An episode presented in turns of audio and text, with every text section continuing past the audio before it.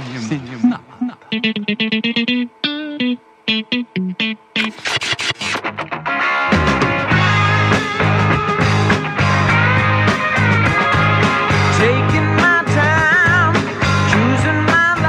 quero agradecer, primeira coisa, o senhor que nos liberou a entrada aqui nessa loja, né? Talvez a última loja de colchões que vendem colchões d'água, exclusivamente colchões d'água, tá? Achei que nós íamos descolar pela primeira vez um, um public post aqui nesse podcast, mas ainda não foi dessa vez. Já são mais de 10 anos tentando esse public post e não sai, hein?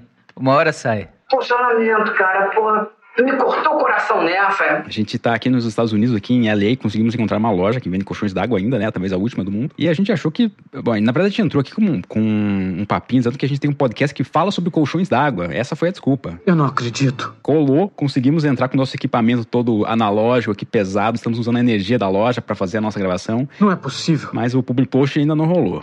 Capricha mais nesse discurso, queridinho. Então não vamos revelar o nome dessa loja. O que importa é estar deitado aqui nesse colchão d'água maravilhoso. a experiência. Eu, eu não sei vocês, mas eu adoro. E esse aqui, que cabe quatro pessoas, inclusive, fantástico. Nunca tinha visto algo desse tipo. Deve pesar uns 50 toneladas esse colchão aqui. Se tivesse o Leonardo DiCaprio na beirada, eu tava me sentindo a Kate Winslet agora. É só, só isso que eu falo. Você tem vivido em um mundo de sonho. E o melhor de tudo, o melhor de tudo é esse ASMR.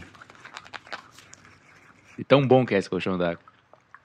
Precisa de, de, de, nada ligado na tomada, ele já fica fazendo esse barulho aqui. Olha Até só. o ASMR é analógico, né, cara? Pra combinar com o nosso podcast aqui. No inverno é, deve ser complicado ali no inverno. É né? verdade, deve ser frio. Ele é fresco no verão e é quente no inverno. Você tá falando sério que, ele, que, ele, que ele, a água vai, vai ficar quentinha? Eu vi isso num filme. Eu vi isso num filme. Oh, meu Deus! Não brinca! Tá rolando a fita aqui, beleza? Bom, vamos se apresentar antes que as pessoas é, não saibam quem está falando. Eu não tenho frase ainda, mas eu vou inventar uma aqui agora. Tá brincando? Não está. Eu sou o Emineri e eu já tô com medo da quantidade de efeito especial que eu vou ter que colocar nesse podcast. Vá pro inferno! Acha que eu sou entregador de pizza? Eu sou a Monique Hall e os meus olhos sempre precisam de algum lugar para ir. Acho que nós dois estamos destinados a fazer isso para sempre. Fico até constrangido de falar minha frase estúpida depois dessa bonita, mas o meu nome é Gay Stadler e o meu problema maior é que eu amo rabo demais. Amo o quê? Rabo. Rabo, rabo. Tail. Tails. Eu não acredito no que eu ouvi. Não acredito no que eu ouvi, não pode ser verdade isso que eu escutei agora. Meu nome é Guto Souza e o Paul Thomas Anderson comprou uma briga de gigantes com o Quentin Tarantino depois desse filme. Ô, oh, louco, isso é verdade. Isso é verdade, é verdadeiro. Por que, que você diz isso, Guto Souza? Já começamos com essa intriga, então. De que filme você está falando? Nós vamos falar hoje sobre Licorice Pizza, que é um filme de Paul Thomas Anderson. Ou Licorice Pizza, para quem prefere. Ou Licorice Pizza, que é, né, já mantendo as tradições aqui desse podcast. Eu sou um mestre nisso. Eu, eu, eu, posso entrar numa polêmica, eu já quero entrar numa polêmica gigantesca, então... Eu tô aqui só pra entrar em polêmica, cara. É lógico que você pode entrar em polêmica. Eu, eu, vou, eu vou herdar essa polêmica do nosso último podcast. A gente não faz esse negócio de continuidade. Se você é do tipo de pessoa, que, ouvinte, que está aqui deitado ao nosso lado, aqui no colchão d'água, fique, fique à vontade. Mas a gente não é um tipo de podcast que faz continuidade dos podcasts. Cada episódio é um episódio à parte, é um espetáculo à parte, então não existe continuidade. Meu irmão, seja objetivo. Mas eu vou trazer essa continuidade aqui porque ela merece ser continuada, né? Que é a história dos nomes traduzidos de filmes. Sim. Qual é esse? Eu nem, nem tô sabendo, vai. Não, não existe. Esse filme não foi traduzido, porque simplesmente as pessoas que traduzem filmes, elas perderam a criatividade delas. No último episódio a gente teve lá uma pouquinho de criatividade ali, naquela tradução do, do Coda, né? Que foi traduzido para No Ritmo do Coração. No Ritmo do Coração. Esse filme, Licorice Pizza, o Paul Thomas Anderson, que foi o diretor, né, o cara que escreveu o roteiro desse filme, ele se baseou em algumas coisas para fazer, fazer, fazer esse filme, se baseou em alguns filmes, inclusive, e um dos filmes que ele se baseou, em inglês se chama Fast Times at Ridgemont High. Não sei se vocês já ouviram esse filme ou não. Não. Não. Que é com o Champagne também. É o Champagne novinho. É, o Champagne e o Nicolas Cage. O Nicolas Cage. Meu Deus. Uh, 82. O filme é de 82. Olha, ambos no início de carreira, então. O Nicolas Cage era, era um, era um basicamente um, nem coadjuvante, ele era, ele era um... Nicolas Cagezinho. Passava no fundo, assim, só, sabe? Mas você pega... Só que eu, eu assisti esse filme, na, eu peguei no DVD, né? Na locadora, eu lá, nossa, Nicolas Cage Champagne. Peraí, você pegou na locadora? Quando? Quando foi isso? Quando? 90 e tantos, sei lá, 99, 2000. É, até a Mona Lisa tá caindo aos pedaços. Ah, eu achei que era agora. Achei que você tinha visto por podcast. O que, que é locadora, hein? Não existe mais. Locadora, não conheço. Não é da minha época isso. É, é eu sei. Desculpe. É, tem que explicar, porque tem pessoas que não conhecem mesmo. Locadora era um lugar onde você ia e você buscava filmes, ficava procurando filmes em caixinhas que tinham lá uma pequena sinopse e umas três fotinhas do filme e você pegava pelo nome do ator que tava ali e falava, ó, Nicolas Cage Champagne, deve ser um filme bom, né? De acordo com os meus registros, isso não é bom. E o nome do filme era Picardias Estudantis na tradução. Já ouvi falar. Picardias. Já ouvi falar. Gente. Olha só, o filme em inglês chama Fast Times at Ridgemont High, né? Ou seja, a vida depressa no, nessa escola Ridgemont Mount. Picardias estudantis. Eu lembro de um livro que eu, que eu li na, pro vestibular que era Picardia, alguma coisa assim. Você tem vivido em um mundo de sonho. Você nunca tinha ouvido falar essa palavra. É, é uma, é uma palavra do, do século XVIII, XIX, mais ou menos, assim. Caramba. Eu também, não- quando eu vi é, o, o termo Picardia Estudantil, eu falei, nossa, mas esse filme deve ser filme de sacanagem, então, será? Você tem problemas emocionais que são muito sérios. Ele alugou o filme na esperança que fosse É. de sacanagem. Eu era, eu era, um, era, um, era um menino, era um menino. Era um menino. Continua, não muda de assunto. Eu quero falar sobre isso. Era um adolescente. Nossa senhora. Na época não tinha internet, né? Não tinha ainda os sites pornôs. É verdade. Até existia internet, mas é aquela internet assim que carregava uma foto, né? Demorava um dia inteiro. Por sinal, falando em locadora, pra quem não conhece locadora, existia uma sala que tinha uma cortina. Agora chegou o momento que todos vocês estavam esperando.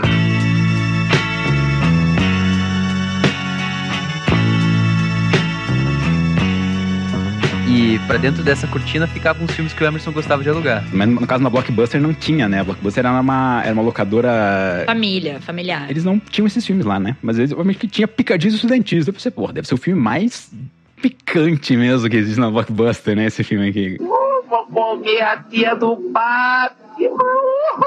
Agora mesmo eu vou lá, eu vou lá. O que, que é uma, que, que é uma picardia? Agora você, Emerson, sem ver a definição da palavra e com base no contexto do filme. O que, que é uma picardia estudantil? É, afinal, o que que é? Uma coisa que eles aprontam, sabe? Uma, uma- é uma zoeira mesmo. Uma traquinagem. Uma baguncinha, uma balbúrdia. Exato. Então, nesse, nesse filme é um filme do, do Champagne, o Champagne aprontando mil e uma confusões. A picardia.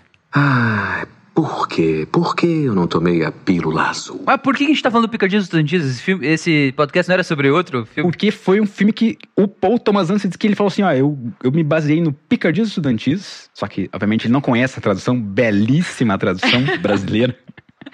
e ele se baseou em outro filme chamado... ah, qual foi outro filme? Era uma vez em Hollywood. Não, isso não está correto. Onde ouviu falar disso? Aí a Monique já trouxe a minha frase, né? Que voltou onde o Guto começou essa discussão. É. Mas qual que era o outro filme? Outro filme chama American Graffiti, que é um filme mais antigo ainda, que é de 73. Ah, esse eu já ouvi. Que, obviamente, a tradução brasileira também não poderia deixar passar, chamado Loucuras de Verão. era o auge, era o auge da, da tradução do, do filme. Esse é George Lucas, não é? Não, não, esse é um filme... Não, pô, American Graffiti, já ouvi, pô. O diretor é famoso, veja aí. American A Graffiti. gente se prepara pra pauta de um filme e tem que ficar dando Google em outros aqui. Puta merda, é foda! Eu tenho uma impressão desgraçada que é do George Lucas, cara. Não é do George Lucas. Eu acho que talvez seja mesmo. Ah, é sim, é verdade, está certo. Olha só. O outro papel é pro uso infinito, explorativo de toda a sua vida. Tá aqui pra você assinar. Ah, louco! Pega aí, eu sou o culto, eu sou o culto desse podcast. Ah, louco! Cara, pior que é. Ah, louco! Eu sei o que está pensando. Porque no momento é o mesmo que eu estou pensando. Eu vou até levantar aqui do, do, do colchão d'água, vou respirar um pouco lá fora e já volto. Porra! Todo mundo sabe disso. Alguém acabou de tirar o trono de anfitrião do Emerson Neri, hein? Você acaba de perder teu diploma de nerd, ô Emeneri. É. Boa sorte com a edição, Guto Souza. É bom saber que estão preocupados, não é? Pô, o cara dirigiu esse filme antes de Star Wars, cara. Esse filme preparou ele pro Star Wars. Então vamos ver se você é bom mesmo, Guto Souza. Como que é o nome do filme de ficção científica dirigido por George Lucas antes de fazer o Star Wars? Ah, me desculpe, eu atrapalhei sua concentração. Mas voltando pro nosso filme que é a nossa pauta. O que, que a gente tá fazendo aqui, afinal? O que, que nós. O que, qual- que bloco nós estamos? Que bloco nós estamos? Ele se inspirou em dois filmes. Mas eu só fiz esse parênteses aí pra falar das traduções belíssimas dos anos 80, 70, que as pessoas sabiam traduzir pra versão brasileira mesmo. Ah, um brincalhão, não é? Contando piadas. Pera aí. E Licorice Pizza, então, que eu acho que se fala Licorice Pizza, porque eu não vi esse nome em nenhum momento, é, só li, é, não tem tradução para o português. Se fala Licorice Pizza no, no Brasil e em Portugal. Exatamente. Em Angola, Moçambique. Sim. Licorice Pizza. Sim. E por que diabos, a gente já pode falar no bloco A, porque no, no lado A aqui do, do nosso podcast, a gente não fala spoilers do filme, certo? A gente vai falar fofoquinhas, curiosidades nesse lado A, depois a gente tem um lado B, onde a gente realmente explora o filme e vai te dar spoilers, mas por enquanto fique tranquilo. A gente vai falar curiosidades. E uma curiosidade que eu mesmo tenho, porque eu não pesquisei sobre o filme, é porque ele se chama Licor, Licorice Pizza, porque isso não tem nada, para quem já assistiu, não tem, não tem a ver com o roteiro. Não tem. Não é mencionado no filme. Vocês podem explicar para mim, que sou leigo? Por favor? Posso, posso explicar. Vou explicar para você e para o nosso ouvinte que está aqui do nosso lado, deitado nesse colchão d'água. Quer fazer uma massagem no meu pé? Bom, o filme ele é centrado ali no, no ano de 1973, na própria juventude de Paul Thomas Anderson. Provavelmente ele curtindo ali a vida doidada. Se liga. E ele justamente morava aqui perto, né, de, em, LA, em LA né, no, no, no Vale de São Fernando, que é inclusive onde se passa o filme. Grande Vale de São Fernando, isso. E ele passeava por toda a costa californiana, né? A praia onde os americanos mais gostam de estar, né? Na Califórnia e tal. O surf tava surgindo ali, a cultura do surf, do skate. Puta. E aí ele frequentava muito uh, o sul da Califórnia e especificamente uma loja de disco chamada Licorice Pizza. Seems to me, seems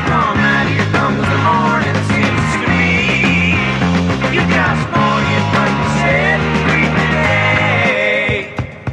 nome de uma loja de discos que existiu. Que nome louco do cacete. Mas o motivo dele ter escolhido esse nome. O que eu li a respeito é que ele deu esse nome porque ele buscou no Google lá e não tinha referência nenhuma para esse nome da loja. Não, isso não está correto. Onde ouviu falar disso? Uma das coisas que eu escutei, que é uma entrevista que ele mesmo deu para um podcast do Sindicato dos Diretores dos Estados Unidos. Pausa. Que diabos não? E você, seu doido? Por que a gente não tem o Paul, o Paul Thomas Anderson aqui dando entrevista? Eu queria saber isso. Se tem podcast com o Paul Thomas dando entrevista, a gente podia estar nesse meio, pô. Não planejamos, né? A gente podia ter mandado um, um ADM e eu acho que ele responderia tranquilamente. Ele tá aqui em Los Angeles, é só a gente chamar. Acho que ele viria deitar aqui com a gente. Lógico. Pô, coloca aí. Próxima vez a gente fala. É, é, o, é um sucesso, né? Segundo a entrevista que Paul Thomas Anderson deu para o podcast dos diretores do Sindicato dos Diretores da, dos Estados Unidos, o nome Licorice Pizza para ele lembra de fato essa loja de discos, mas mais do que isso, toda vez que ele tem essa memória dessa loja, ele tem uma resposta pavloviana. O que diz? Que traz diversas memórias. Então essa frase para ele, o nome dessa loja para ele, é algo que ativa sinapses que permitiriam com que ele lembrasse de todas as coisas que rolaram no Vale de São Fernando, quando ele era um moleque, quando ele estava dando voltas pelo bairro de Ensino, que é onde se passa o filme. Mas é por isso que o nome do filme é Licorice Pizza, porque ele traz essa característica de ser algo muito das memórias do próprio Paul Thomas Anderson. Falando em pavloviano, pavlova é uma sobremesa muito boa, hein? Vocês já experimentaram? Ah, um brincalhão, não é? Contando piadas. Acho que não. É aquela com suspiro, cara? Uhum. É puta demais, cara. Isso é fantástico. Boa, boa. Deve ser isso que você estava querendo dizer, né, com o Pavloviano. É a doçura das memórias. Não sacaneia, gente. Então, licor, licorice é, um, é uma espécie de um doce, não é? É, alcaçuz, né? É alcaçuz. E pizza é pizza, pô. Que loucura esse nome, Olha, né? Olha, será que tem uma pizza de alcaçuz? Isso mesmo. Eu adoro doce com salgado. Eu sei o que está pensando. Porque no momento é o mesmo que eu estou pensando. Mas o filme, apesar de ser com esse nome dessa loja de discos, que o PTA frequentava, o Paul Thomas Anderson frequentava, o filme não é baseado nele, né? Na história dele, assim. É baseado na história de um amigo dele. Você vai buscar da onde que ele tira as, as inspirações, você pensa que ele só ele não fez nada, parece. Porque ele basicamente ouviu o amigo dele contando uma história e adaptou para um filme. Só isso. Aham, não fez nada. Tá bom. Porra, que o roteiro é fechadíssimo, cara. Eu vou, eu vou te contar o que, que ele pegou do. O amigo dele, na verdade, é o é um cara que é amigo também do, do Tom Hanks, né? O personagem, né, que é o, o, Gary Valentine, que é o personagem principal ali da trama. Eu não acho, eu acho que o personagem principal é a menina. É a Lana. O personagem principal é o Vale de São Fernando. Ah, não acho. Eu acho que é a menina. Mesmo. Então, às vezes eu achava que era a menina, às vezes eu achava que era ele. E eu fiquei na dúvida. Depois eu vou contar no lado B as, as, as, enfim, tudo que eu fiquei pensando durante o filme. Mas o Gary Gotts, Gary Gottsman, que é o amigo dele, né? Na vida real. Que ele é um produtor mesmo de, da vida real. É o nome Gary mesmo? É o mesmo nome do personagem? É. E é o mesmo nome. Olha só criativo. Que coincidência. Inclusive, tem alguns, alguns personagens que têm o nome dos atores, você viu isso? A Lana mesmo. É, a própria Lana. É, mas isso não importa. O Gary Gottsman, na vida real, ele teve uma loja que vendia colchões d'água. Ele teve um fliperama é, que tinha só pinball mesmo pra jogar. E ele vendeu um colchão d'água pro produtor da época lá, o John Peters. O John Peters, ele era, é famosão nos Estados Unidos, né? desde, a, desde a época que, que eles eram guri lá. Ele, na verdade, foi afastado, forçadamente afastado dos cinemas aí, porque ele, em 2018, ele teve um caso de... Foi acusado, na verdade, de assédio sexual na produção do filme Superman Returns. Eita. Mais um. Esse cara que foi, foi acusado aí de, de assédio, o John Peters, ele tinha os direitos daquele filme que o Bradley Cooper fez com a Lady Gaga. O, como é que era o nome do filme? Que era o... Socorro! Brilho da estrela. Alguém me ajude! Juntos e shallow now. Juntos e shallow now. In the shallow, shallow.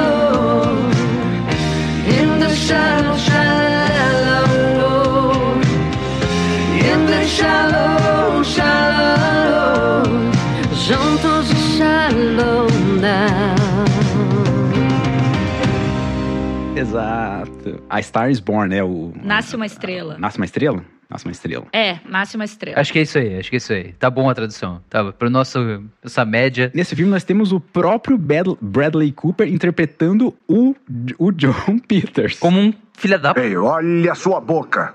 Cuidado. O produtor que comprou o colchão de água na vida real. Na época que o, o Bradley, Cooper, Bradley Cooper era o produtor e, e acho que foi diretor também do, do, do Nasce uma Estrela, não foi? Socorro! Eu acho que sim. Alguém me ajude! Bradley Cooper foi produtor, diretor e gatão, inclusive, do filme também. Maravilhoso. Então, e ator, ele fazia tudo no filme. E ele foi acusado. Ele era o diretor, aham. E ele foi acusado de, tipo assim, de, ó, você tá ocultando um assédio sexual do cara aí também, no teu filme. Ele falou, não, eu nem tava sabendo que o cara fez isso no outro filme lá e tal. Afastou o cara totalmente, nem deu crédito pra ele como produtor, deu crédito ele como detentor dos direitos, porque o filme original é de 76, né? O Nasce uma Estrela, na verdade, é, um- é uma refilmagem. E aí, por isso ele teve que dar os créditos dessa questão que ele tinha os direitos. E aí, me pareceu que o Bradley Cooper ficou com uma rusga aí desse cara e meio que fez a, a coisa bem. Ah, vou zoar com esse cara nesse filme aí, foda-se. Sim. Eu, eu entendi a referência. Mas isso é lá do A, isso já é meio que lá do B, né? Lá do B, Não, aí. isso é já- só pra preparar o nosso ouvinte pro que vai vir pro lado B aí, entendeu? Pra ele ficar conosco aqui. Certo. Sem revelações, gente. Sem revelações, minhas pessoas. Caramba, fofoquinha. Mas isso que a Monique falou. Socorro! Não, o Guto falou. Alguém me ajude! do- das pessoas serem os mesmos atores. Isso tem várias histórias interessantes sobre como que esse filme meio que foi se formando, né? E, por exemplo, nós já temos aí o background do roteiro, por exemplo, do personagem do Gary, que é esse amigo do Paul Thomas Anderson, cujas histórias de vida acabaram desenvolvendo esse personagem. Nós vamos falar um pouco melhor dele no lado B, mas que é um moleque um pouco inusitado, assim, não é o seu típico guri de 15 anos de idade. Temos também a outra personagem que é a Alana no filme, que é também na vida real chamada Alana Haim. Tem uma banda. Tem uma banda. Tem uma banda chamada Haim. Vocês ouviram Haim? Vocês escutaram essa banda aí? Como é que é isso aí? Oh, remember me, remember love, remember trying to stay together my time. You took it all, you tried to see, you tried to bring yourself up without involving E a banda é com as irmãs dela, que são as irmãs dela no filme também, que aparecem. A atriz do filme, chamada Alana, e Isso. o nome real dela, Alana Haim, ela tem uma Isso. banda chamada Haim, Isso. que toca música judaica, é isso? Não, não, não, não, não, não, não, não, não, não. Não, Não, daí você já tá conjecturando. Elas tocam um pop rockzinho. toca indie, rock indie. Ah, e tem um momento que eu- tem um momento inclusive que o cara fala que toca guitarra, ela fala: "Eu também". É um é um é um easter egg. Ah. E não só as irmãs dela são as irmãs dela no filme também, mas como o pai e a mãe também são os pais. E a mãe dela, é a na verdade, os família dela no filme. E é muito engraçado porque o pai dela no filme é muito bom, cara. Ele é muito engraçado. muito bom. E não é, ele não tá atuando. ele tá, tipo, sendo um pai, tá ligado? é muito maravilhoso. Mas é legal também o jeito que Paul Thomas Anderson conheceu a Lana Haim. Vocês sabem dessa história, mais ou menos? Conte, conte. Gostaria de saber. Eu só sei que ele dirigia clipes da banda. Ele dirigiu clipes da banda Haim, né? Aliás, o Paul Thomas Anderson adora dirigir clipes, por sinal, só pra figurar aqui. Adora. Ele também já dirigiu alguns clipes do Radiohead e ele é muito parceiro do Johnny Greenwood, que é quem já fez vários scores de filmes dele, inclusive do Licorice Pizza, né? Mas a gente precisa fazer a ressalva que o Guy Stadler é fanboy do Paul Thomas Anderson. Então, pessoas, sabam de quem vocês estão ouvindo. É, ele é um dos meus diretores favoritos. É. Sempre quando ele falar, vocês coloquem um peso diferente aí nas palavras dele. O cara sabe do que tá falando. Eu sei o que está pensando. Porque no momento é o mesmo que eu estou pensando. Não, mas é, e eu também não sou tão fã assim, porque eu não assisti diversos dos filmes mais recentes dele, tipo Vício Inerente, A Trama Fantasma. Então eu sou bem fã fajuto. Hum, acho que tem que fazer um podcast desse pra, pra te forçar a assistir. Pode ser. Não faça esse fundamento assim sem pensar. Paul Thomas Anderson, que tem essa relação muito forte com o Vale de São Fernando, que é onde o filme se passa, estudava numa escola que tinha diversas professoras, segundo ele, velhas, corocas, assim, todas de cabelo branco, exceto uma, que tinha um cabelo muito bonito, que era uma pessoa muito. Enfim, uma boa professora aos olhos do jovem PTA. Muito tempo depois, ele ouviu em 2012 uma banda no rádio e ele se encantou com aquela banda. Aquela banda teve nele algum tipo de efeito que outras bandas não tinham. Era algo para além do gostar da música que estava tocando. Era algo que realmente chacoalhou os fundamentos do Paul Thomas Anderson naquele momento. Já um diretor muito bem estabelecido. Ele começou a investigar quem era essa banda e como o Vale de São Fernando é um ovo, como dizem o tempo todo, nós escutamos aqui. Aconteceu que ele descobriu que essa banda chamada Haim era vizinha dele. Eles moravam muito próximos de onde Paul Thomas Anderson havia crescido. E ele foi até a banda para meio que se apresentar, falar: Ah, sou o Paul Thomas Anderson, eu curti muito o som de vocês, não sei o quê. Quando ele chega lá, eis que a mãe dessa família, a mãe das três meninas do Haim, a mãe da Alana Haim, que estrela no filme Licorice Pizza, era essa professora de artes que encantou ele na infância. Olha! Fofoquinha! Pode ser que eu esteja mentindo tudo isso pra vocês. Nós não temos o compromisso com a verdade nesse podcast aqui. E daí isso acabou desembocando nesse relacionamento profissional que eles têm, que começou de fato com a gravação de alguns clipes. Profissional mesmo? Você que sabe das fofocas, fanboy? Olha, a princípio sim, cara. A princípio, estritamente profissional. Não sei de nenhuma baixaria acontecendo aí. Desculpe perguntar. É, é que tem gente que quer saber. As outras duas integrantes da banda que também aparecem no filme ali, né, como irmãs da Alana, é a Danielle Haim e a Este Haim. Este se escreve este, este Haim. Viu? E a gente tem uma, uma amiga que é Tatiana Haim. Tatiana Haim, igual. é. Não, não, não, não, não, não, não, não, não. Ela deve ser da família, né? Será? Vamos perguntar pra ela, Tati. Você é a parente da Alana? Você que é nossa, nossa fanboy tá ouvindo esse podcast agora. Uma das cinco ouvintes que a gente, um dos cinco ouvintes que a gente tem. Tá brincando?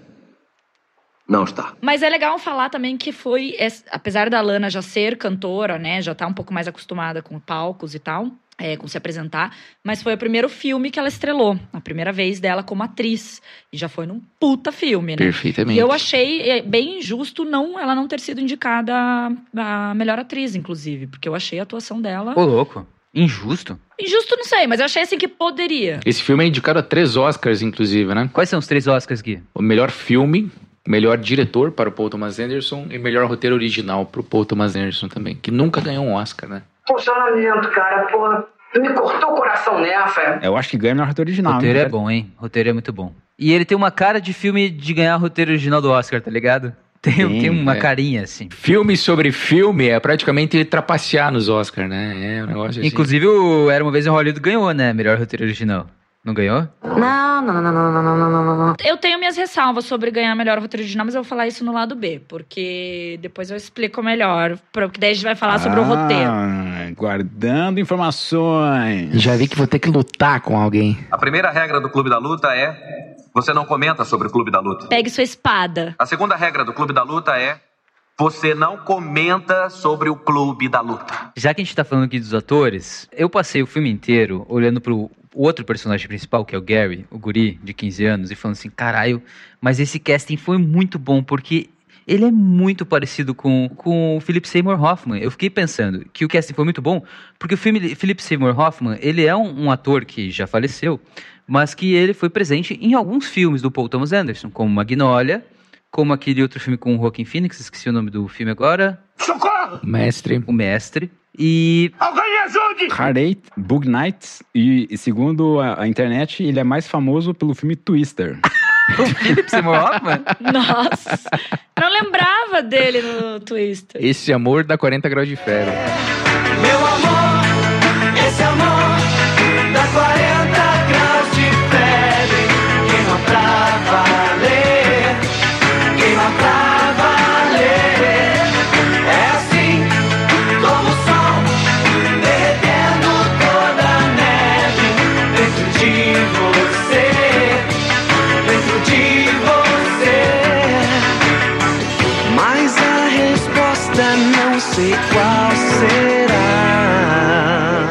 Mas eu fiquei olhando e falando, pô, o cara é muito parecido e tal, o cast mandou bem, deve ter sido uma pedido do Thomas, Paul Thomas Anderson e tal. Aí quando a gente terminou de assistir o filme, a Tati, que é minha esposa, ela, ela leu na internet que o cara é filho, filho. do Philip Seymour Hoffman. Exatamente. Como assim, gente?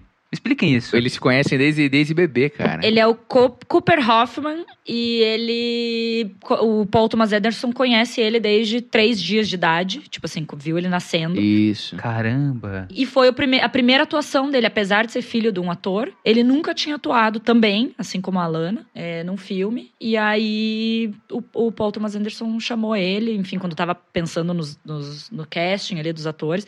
E eu achei maravilhoso também. Achei que, puta, encaixou demais. Muito bom. Agora, olha, peraí. É um filme que tem dois atores estreantes como protagonistas. Como o Paul Thomas Anderson é foda como diretor, né? Porque ele conseguiu arrancar deles atuações fantásticas, né? Então, aí que eu entro com, minha com o negócio do Oscar lá, que eu acho que ele tem que ganhar de melhor diretor. Cara, porque é isso. O cara dirigiu dois atores que nunca tinham atuado. E eu li umas. Eu ouvi umas entrevistas do, do, do PTA eh, falando sobre como ele lidou com isso, assim, e algumas artimanhas que ele usou, enfim. Conta, conta, conta. Cara, tipo, eu acho que é melhor talvez deixar pro lado B também. Está me chantageando? Enfim, de algumas cenas ele não contar tudo pros dois atores, sabe? Tipo, falar pra um ator uma coisa e pra outro ator outra, pra ver como é que. Mas mesmo na. é, como ele selecionou os dois, porque ele tava com medo que os dois fizessem cagada, né? Porque, tipo, porra, nunca atuaram, etc. Enfim, daí ele fez várias reuniões com os dois, eles fizeram uma leitura, uma leitura seca, assim, do roteiro, falou que já na leitura foi muito legal, assim, os dois já se entrosaram. E depois ele foi num café com os dois, falou pro café. Ele não fechou o café, ele falou pro, pro, pro, pro cara, os do café: a gente só quer uma mesinha e deixa o café rolando, tipo, com os clientes normais. E aí eles sentaram numa mesinha, ele levou uma câmera e uma luz e botou os dois atores pra conversar, se contracenar, mas com uma câmera ligada, assim. E diz que também foi muito, foi muito bom. Diz que o, o Hoffman, né, o menino, o Gary, diz que ele esqueceu todas as falas. Tipo, deu um branco, ele esqueceu tudo, ele não sabia mais nenhuma fala. Tipo, ligou a câmera ele esqueceu todas as falas.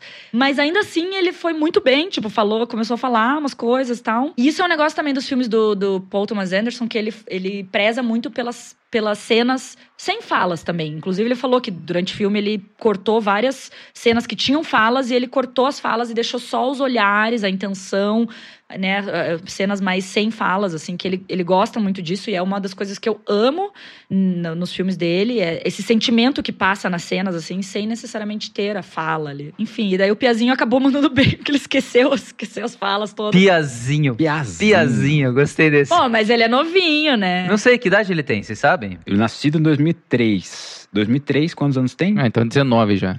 Tinha 18 quando filmou. 19 é, mas tinha 18 quando filmou, 17. E a Alana nasceu em 91. Tem 30, já tá velha. Ah, ah, por favor, pode tirar meu gatinho de cima da árvore. Mas depois desse filme, eu fico com uma pequena esperança que eu posso ser a, pró- a próxima atriz do Paul Thomas Anderson. Descoberta pelo Paul A Andy. próxima descoberta dele. Estamos em LA aqui. É O, o Vale de São Fernando não é tão longe, hein?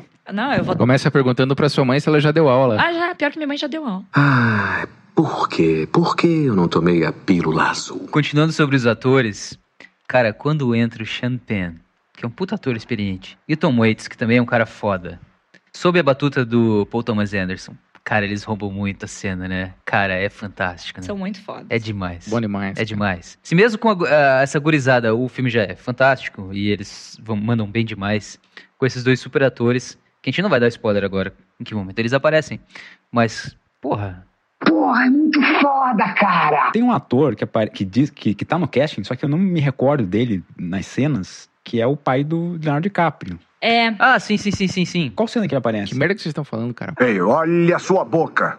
Cuidado. É o George DiCaprio. Ele atua como o Sr. Jack. Ele é pai do Leonardo DiCaprio, mas eu não lembro também. Cara, ele é um cara muito secundário, mas ele tem falas. Ele aparece bem pouquinho. Mas é muito secundário, assim. Você lembra em que cena mais ou menos que era? Não, a cena a gente vai falar no lado B. Não podemos falar cena no lado A. Ah, cê- mas você sabe, você sabe qual é a Monique. Não, eu não sei. Puta merda, é foda! Ah, eu sei. Eu lembrei, eu lembrei, eu lembrei, eu lembrei, eu lembrei. Lembrou? Então, ouvinte, segura aí que nós vamos falar do lado B sobre isso. Promete pra mim? Mas, cara, voltando a falar do, do Cooper Hoffman, ele. Uma coisa que é muito louca é justamente que ele é. Cara, ele conhece. O Paul Thomas Anderson viu toda a vida do Cooper. Porque ele sempre foi muito amigo do David Seymour. O que disse? Do Philip Seymour, perdão. Hoffman. Então, quando nasceu o filho do cara, eles, eles conheciam. Então, esse moleque, o Cooper Hoffman, ele conhece não só o Paul Thomas Anderson, como ele já conhecia toda a equipe das filmagens que o Paul Thomas Anderson usa com frequência, toda a equipe técnica e tudo mais. Então, pro cara, apesar de ter essa trava aí que, que a Monique comentou, é, para ele, aquele ambiente não era totalmente estranho, sabe? Porque ele já estava acostumado a estar em sets de filmagem por causa do pai dele. Uhum. Então, isso acaba trazendo algo muito mais. algo que é muito relevante para esse filme, talvez a coisa mais relevante desse filme, que é essa sensação de, de ser íntimo, sabe? De ser um negócio, tipo, parece que meio invasivo quase, de uma memória de uma pessoa. Então, ele é um filme muito autoral do Paul Thomas Anderson, eu acho, porque ele traz essa pegada, tipo, de memórias, o próprio título, que nem a gente comentou, é uma resposta, tipo, que invoca memórias e tudo mais. E ainda que o Cooper Hoffman seja um ator iniciante e tenha mandado muito bem, cara, parece que é inevitável, assim, que, que, que fosse ele esse moleque desse filme, sabe? Até como se, cara, fosse algo feito ali pra eles. E a, a Alana, o Paul Thomas Anderson escreveu o- papel pra ela, né? Pensando nela já como atriz. aham. É, ele não fez testes e tudo mais, foi algo pensando nela mesmo. Daí faltava encontrar o Piazinho. Piazinho? O guri. Do que, que vocês estão falando, hein? É, e, e e olha que doida essa coincidência, cara, de que os dois tiveram essa química, tá ligado? Tá certo que o Paul Thomas Anderson é um cara que prepara muito bem seus atores, mas é, um- cara, eu imagino que seja fácil pra um diretor de grande nome preparar, sei lá, o Daniel Day-Lewis, tá ligado? qual, é, qual deve ser a dificuldade de preparar um cara desse? Agora, preparar dois moleque que nunca atuaram antes e dar a sorte de rolar essa química, cara. Não é sorte, não é sorte. Eu também não acho que é sorte. Eu acho que é boa direção de fazer o entrosamento. Não é sorte. Por isso que ele fez essas várias reuniões iniciais, esse entrosamento. Não é Eu acho que tem, eu acho que tem um pouco de sorte, eu acho que tem sim. É, mas isso não importa. O- mas você falou de memórias, Gui. Uma, uma coisa que eu acho que esse filme faz com que até nós sejamos transportados para 1973 é a, a forma com que foi filmado né, esse filme, porque ele utilizou, além do filme de 35mm, Ele usou 35mm? Eu tava, eu tava querendo saber disso. Foi tudo. usou 35 milímetros. Foi tudo em película mesmo? tudo em película e ele usou lentes dos anos 70. Caramba. É uma lente 270, 270 é o quê? Não, dos anos 70. Dos anos 70. Eu escutei 270, fiquei 270 milímetros, mas não faz sentido. É verdade. Você que é fotógrafo, o que, que significa filmar com lentes dos anos 70 em película de 35mm? É, você tem uma visualidade daquela época, né? Porque, na verdade, a fotografia ela é muito interessante porque se você for ver como é uma tecnologia em evolução desde que ela surgiu, a gente vai vendo a diferença das fotografias de acordo com a época em que elas são feitas. Porque ou você evolui o filme e depois o filme virou digital e mesmo no digital você vai evoluindo as câmeras, as lentes elas mudam também, a, a- capacidade das lentes, as maneiras como elas é, transportam a imagem para dentro do filme ou do digital. O que eu quero dizer com isso é, você percebe que uma foto dos anos 70 foi feita nos anos 70, porque aquela tecnologia dá um tipo de estética. Você percebe que uma foto dos anos 30 é dos anos 30, 1930, porque você percebe que a tem uma estética ali. E uma foto dos anos 2000 tem outra estética e você já percebe uma diferença para os anos 2020, entende? Porque a tecnologia vai evoluindo. Então, se você usa uma tecnologia dos anos 70, que foi o que foi feito, tanto as lentes quanto o filme 35mm, que já era usado naquela época, você é transportado para lá, porque aquela visualidade tem aquela cara, né? E foi o que o Tarantino usou no Era Uma Vez em Hollywood também. Foi, acho que, bem câmeras. É isso que eu ia falar. Se eu não me engano, o, o Tarantino é um pouquinho mais megalomaníaco e ele usou um filme 70mm, se eu não me engano. Ele usou 70, o Tarantino usou 70. Que é uma loucura do cacete, porque ela é um filme quatro vezes maior do que o 35mm. É uma, é uma loucura absurda. E hoje não existe mais cinema, praticamente. Praticamente no mundo não existe nenhum cinema que roda filme em película. Então ele não precisava nem gravar em 70mm, né? Não ia fazer muita diferença na projeção. Já falando de um detalhe bem técnico aqui.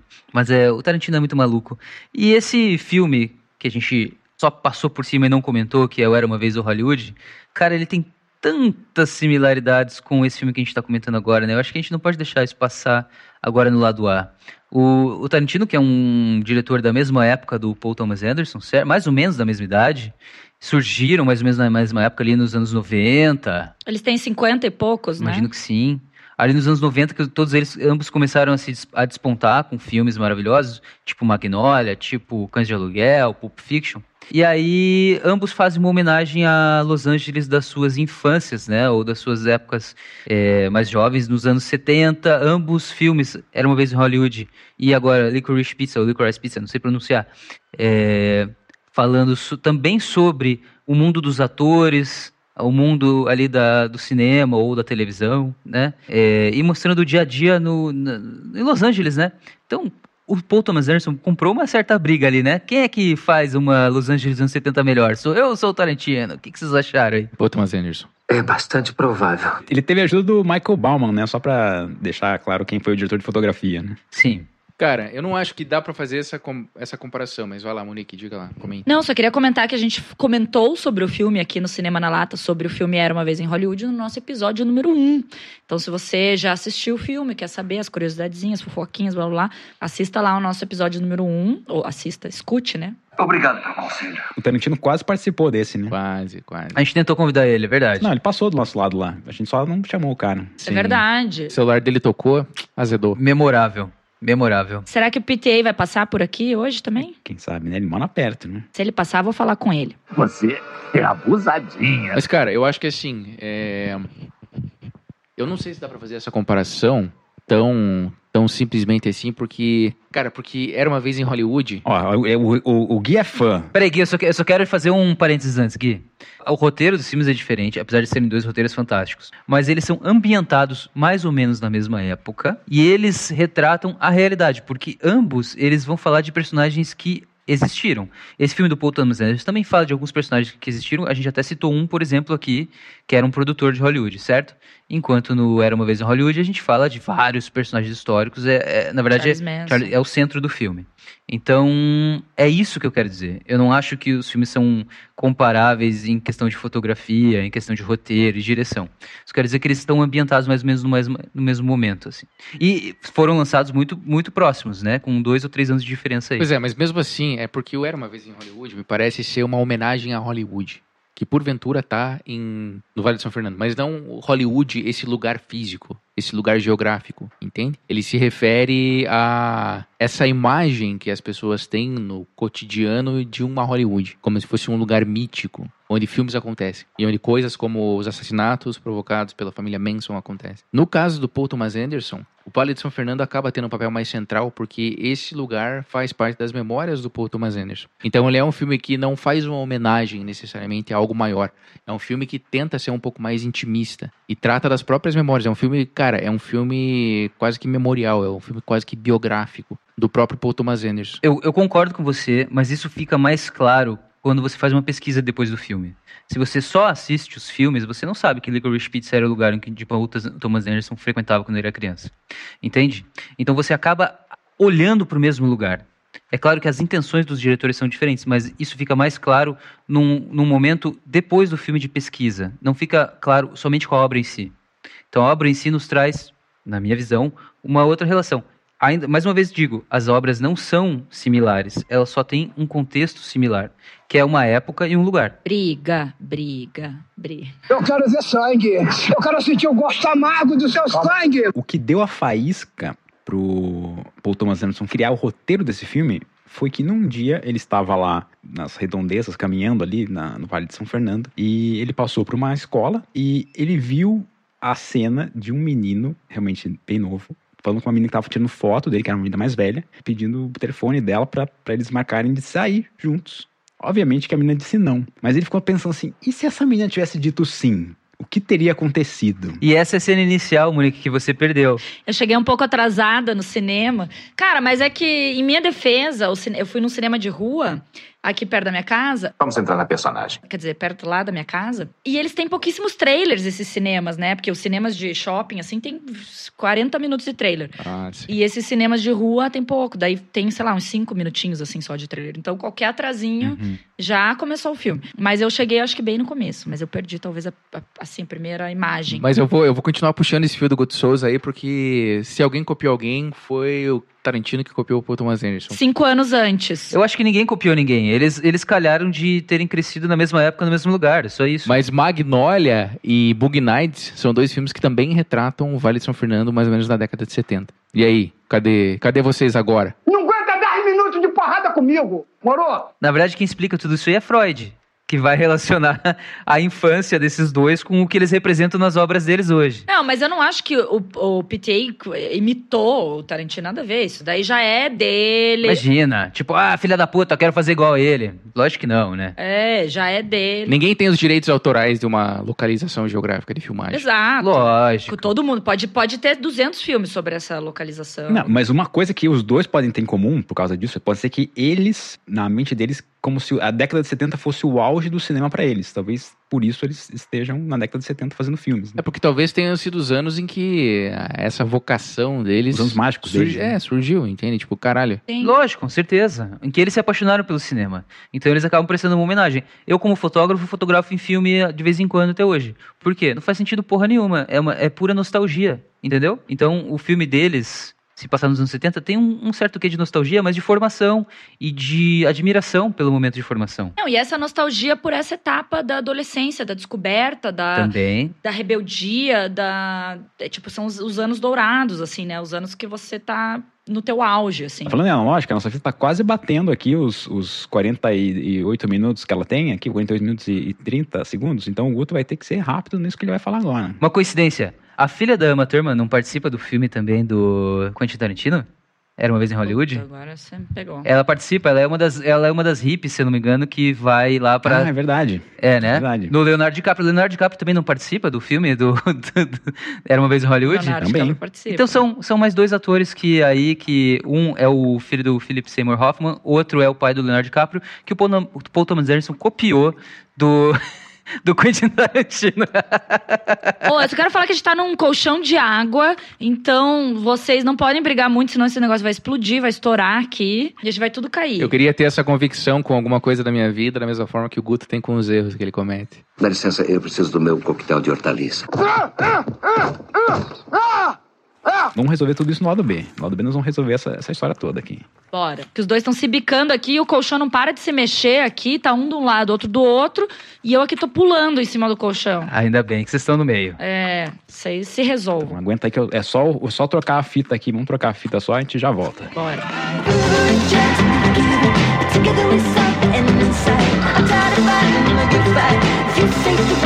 Together